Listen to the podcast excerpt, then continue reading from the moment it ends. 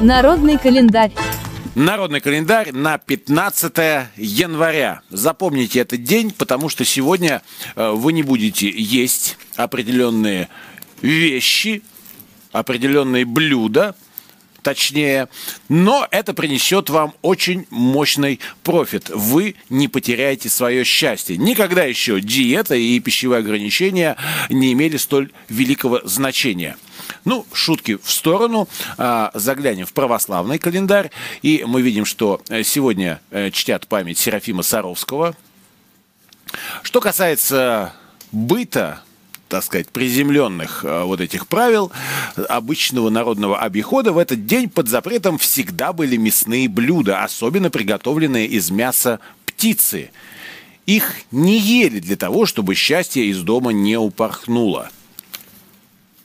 А ваше счастье, оно какое? Оно порхает, или оно бегает, или оно упрыгивает, или наоборот припрыгивает к вам. Вообще, если вчитаться в эту фразу, получается, что блюдо, блюдо все-таки вероятно, могли готовить, понимаете?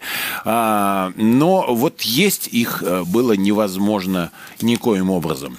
В общем, друзья, для нас с вами непростая задача в этой современности, в нашей эпохе, как-то адаптировать народную мудрость, э, которую сейчас нам открывает народный календарь. В этот день крестьяне оберегали курятники с целью э, защиты. Э, эти курятники окуривали, чтобы курочки хорошо неслись, а цыплята не погибали, в сарайчике вешали куриного бога, найденный на земле черный камень с отверстием посередине. Размер камушка был примерно с гусиное яйцо. Это больше куриного э, в два раза бывает. Через отверстие продевали нитку и вешали талисман в курятнике. Но это прям я даже не, не уверен, что это язычество. Очень похоже на приемчики магии Вуду. Кто у кого позаимствовал. Интересно. Женщины в этот день гадали на луке. На луке. Ну, здесь можно, конечно, гадать, на каком луке они гадали, на луке, который с тетивой, или на луке, который модный, или на луке, который 12 луковиц. И правильный ответ 12 луковиц. 12 луковиц репчатого лука посыпали солью и оставляли на ночь на столе. А утром их рассматривали. Давно ли вы рассматривали свои луковицы? Сколько из них намокло, столько в году будет дождливых месяцев. Интересно, вот это попробуйте. И о погоде. Дрова летят с треском. А, нет, не летят. Дрова горят с треском. Значит, будет сильный мороз, трескучий, соответственно. Сорока летает недалеко от жилья и под стреху прячется, что такое стреха. Это к вьюге. Облака, появившиеся вечером на небе, это к перемене погоды. А, ответ на предыдущий вопрос. Сестреха – это элемент крыши. Да. Петухи рано запели – это к оттепели. Ну а куры рано укладываются спать, и вы с ними давайте тоже. Ведь все это суммарно приводит к лютой стуже. Праздники и события 15 января. Сегодня день образования Следственного комитета Российской Федерации. Не так давно у нас был э, праздник э, прокуратуры. Мы вспоминали, что при Петре Первом началась вся эта история. Еще мы вспоминали, что у нас в России принято э, в самых сложных ситуациях гражданам говорить, что да я на вас в прокуратуру напишу. В Следственный комитет тоже у нас э, принято вот так вот обращаться за э, помощью. Ну, если говорить по существу, а, когда все начиналось? Правильно, это тоже при Петре Первом. Император осуществил судебную реформу, разделив уголовный процесс на две стадии. Уже тогда было предварительное расследование и затем судебное разбирательство.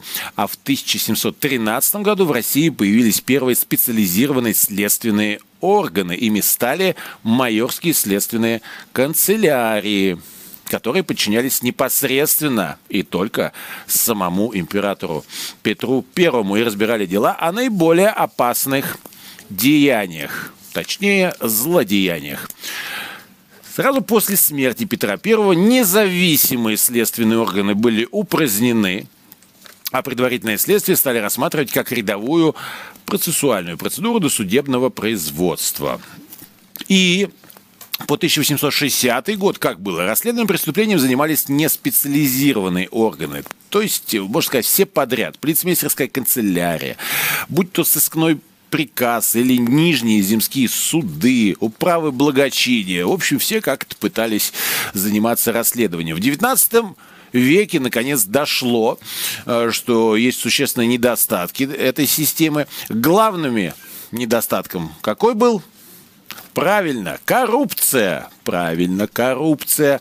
В ходе судебной реформы 1860 года Александр II попытался пытался найти новые способы организации предварительного следствия, видимо, как-то в избежание коррупции. В итоге было принято решение вывести вообще следственные органы из состава полиции и передать их судам. Вот такая вот история. На самом деле это развитие, знаете, какого-то определенного общественного мировоззрения, даже где-то человеческой психики. Все-таки как лучше э, судить, как лучше расследовать, кто должен это заниматься, даже должен ли это, можно ли в принципе одному человеку доверять эти действия. После революции революции в 1917 году следственные подразделения уже появляются практически во всех правоохранительных органах. В 27 году в Московской губернии следователи переводят в органы прокуратуры.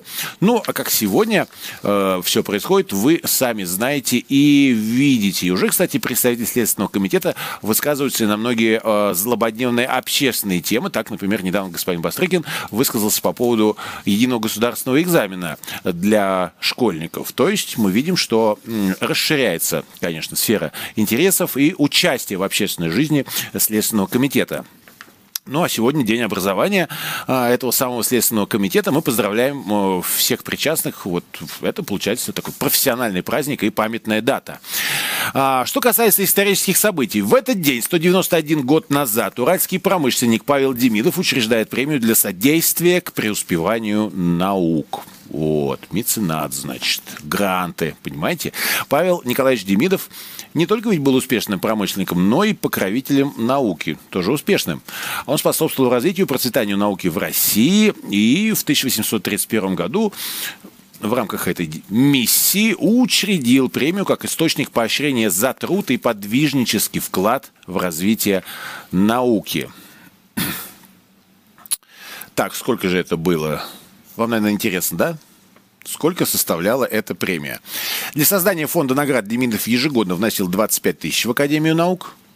Посмотрите, что такое 25 тысяч рубликов в 1831 а, по 1865 годы.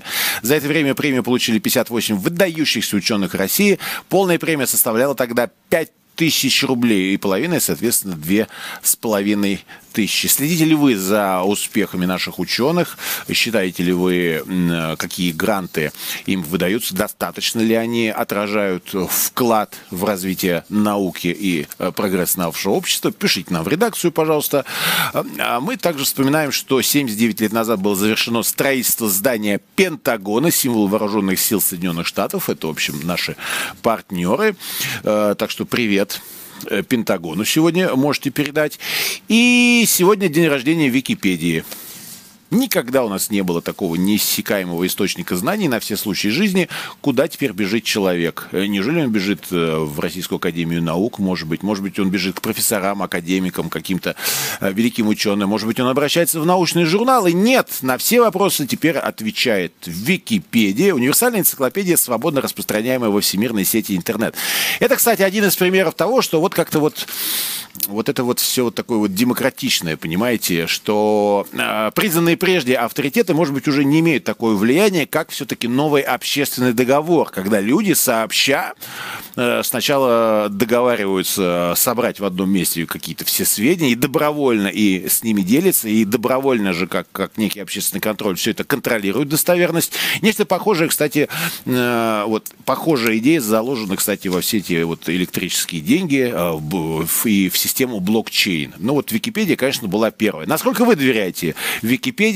Перепроверяете ли вы а, то, что э, вам насоветовала, нарассказывала э, эта самая Википедия, или, может быть, вы уже сами являетесь ее героем, э, пишите нам в редакцию, а мы тем временем сейчас вспомним, чтобы вдохновиться, кто родился в этот день. Жан-Батист Поклен – конечно, это великий Мольер, Александр Грибоедов, Софья Ковалевская, Александр Маринеско, герой Советского Союза, Евгений Лебедев, народный артист СССР, Чумичка, ты помните вот эту вот э, маленькую миниатюру?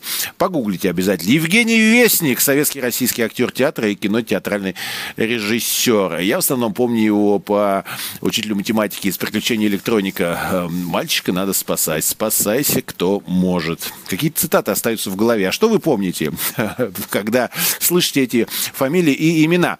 Также э, в этот день родился Мартин Лютер Кинг, Светлана Сорокина, Егор Кончаловский и Екатерина Волкова. Ну вот обязательно поздравьте кого хотите, но Екатерину Волкову обязательно. Поздравьте, пожалуйста. Наша, наша, наша наша вечная весна и наше вечное лето. Ну а мы поздравляем с именинами. Сегодня это Ульяна, Петр, Кузьма, Сергей и, конечно же, Борис. Это был народный календарь. О, уже середина января на 15 число. Пока.